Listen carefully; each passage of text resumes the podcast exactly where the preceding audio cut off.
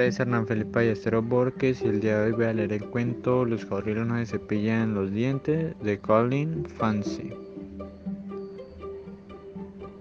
Los cocodrilos no se cepillan los dientes, pero yo sí. Los elefantes no se suenan la nariz, pero yo sí. Los leones no se peinan, pero yo sí.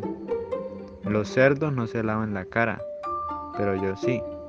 Los gatos no dicen gracias ni por favor, pero yo sí. Los búhos no se van a la cama por la noche, pero nosotros sí. ¿Y tú?